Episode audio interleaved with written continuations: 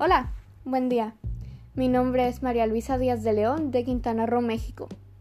Este podcast fue creado con el fin de que gente que esté aburrida en sus casas por esto de que no podemos salir aún al mundo por la pandemia y la cuarentena, gente que esté aburrida en general, especialmente niños o pequeños que simplemente quieran escuchar algo en su día, tengan algo con que entretenerse en este lugar yo estaré contando cuentos e historias.